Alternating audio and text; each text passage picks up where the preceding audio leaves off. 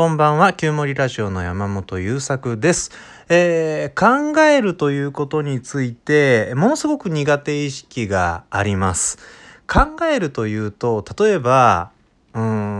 ん、名探偵コナンのコナン君が、いろんな物的証拠や状況証拠、あと人々の発言というのを頭の中に留めておいて、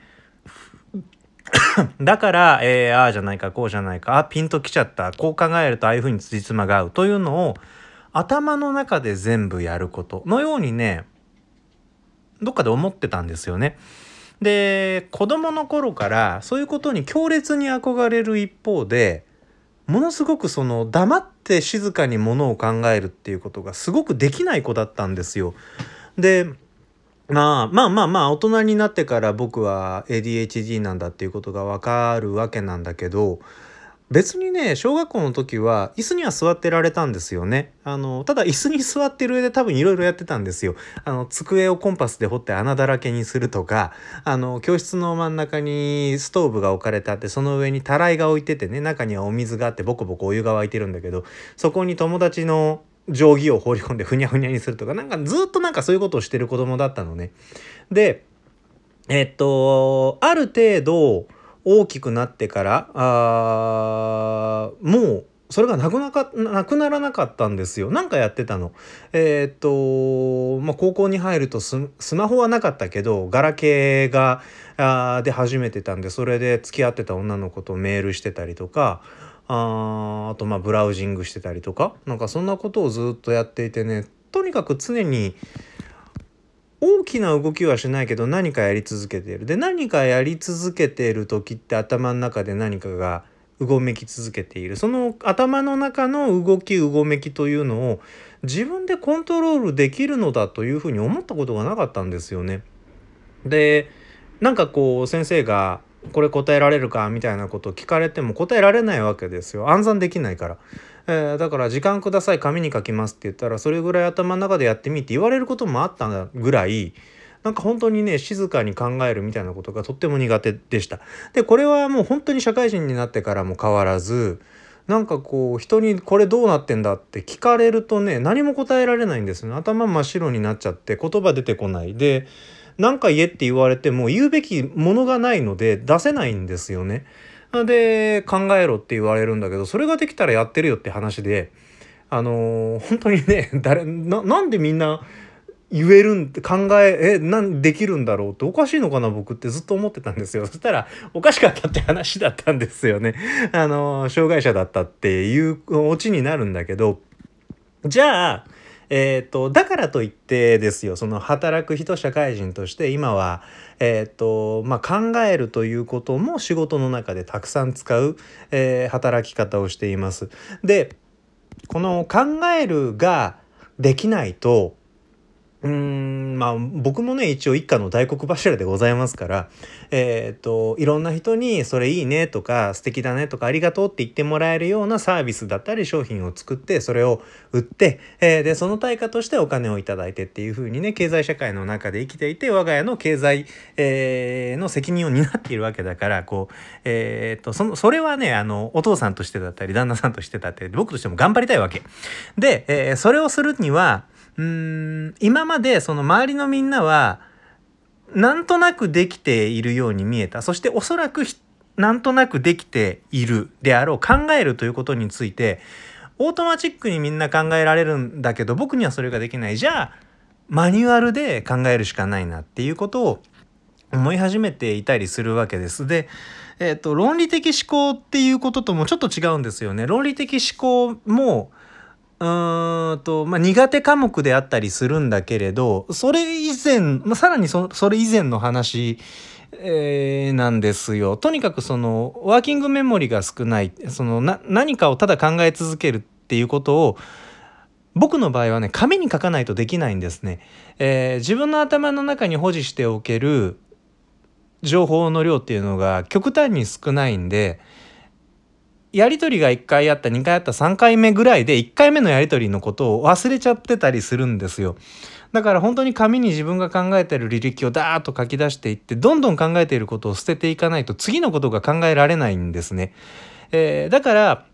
えっと、割と早い段階で僕が、あ、これいいなって思って、もう5、6年前かな、やり始めたのが、その紙に書いて考えるということ。で、紙に書いて考えるっていうのは自分の考えていることを紙に書き出していくんだけど、それだけだと、どこかで手詰まりが来る。で、これ以上何も出ないなって時に、これについてはどう思うっその愛の手を打ってくれたりさらに一つ質問をしてくれるような存在があるといいなということで僕は自分と対話をするというこうセルフカウンセリング的なそのメモの仕方というのを編み出していくんですね。これはね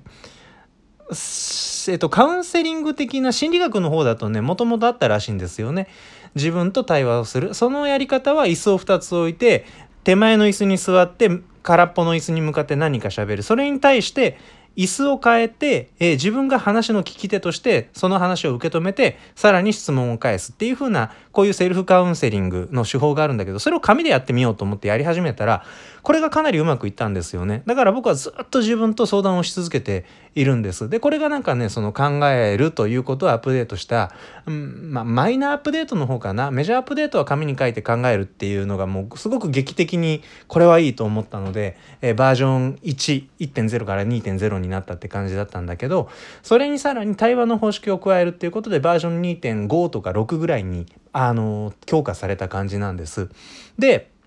えっと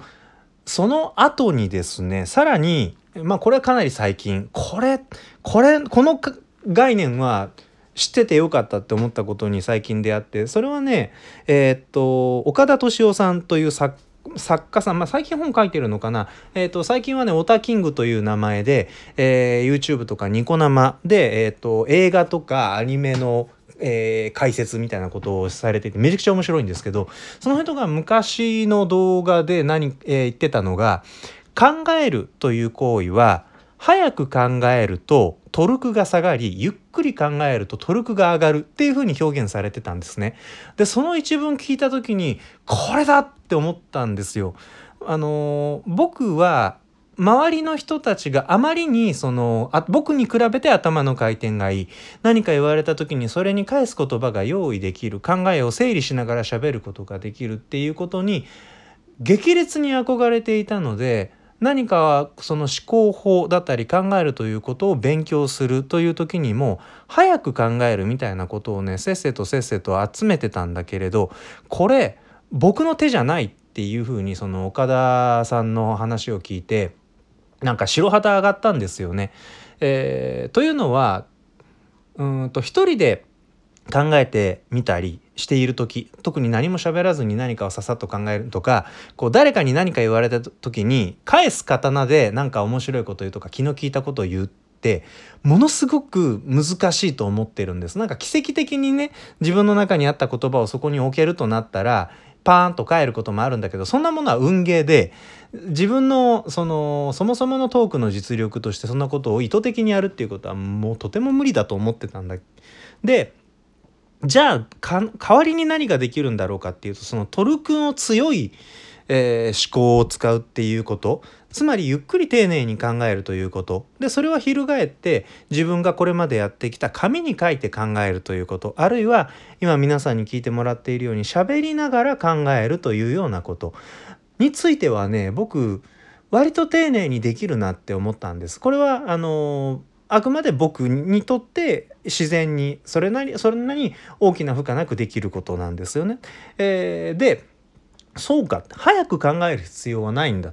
なんでかっていうと僕はひな壇芸人とかではないので誰かが何か言った時に気の利いたことをスパンと返す必要のある場面ってあんまりないんですよ。それよりはその場で話題になるようなことについてあらかじめ勉強しておいてあらかじめある程度考えて、えー、自分の中に所感などを持っておくということそういうことをしておけばゆっくり丁寧に考えたことには力があるという岡田さんの言葉をそのまま借りれば早くは考えられない気の利いたことも言えないフットワークは鈍いかもしれないけれどある程度説得力のある重みのあることが話せるんじゃないかなというふうに思ったわけです。これがなんかねあのバージョンなんか、えー、と3.0に乗ったなっていう実感があってねすごく今喜んでいます。ということで、えー、考えるとあわあわしちゃうという方もしいらっしゃったらゆっくり丁寧に考えるやってみてください。それじゃあまた。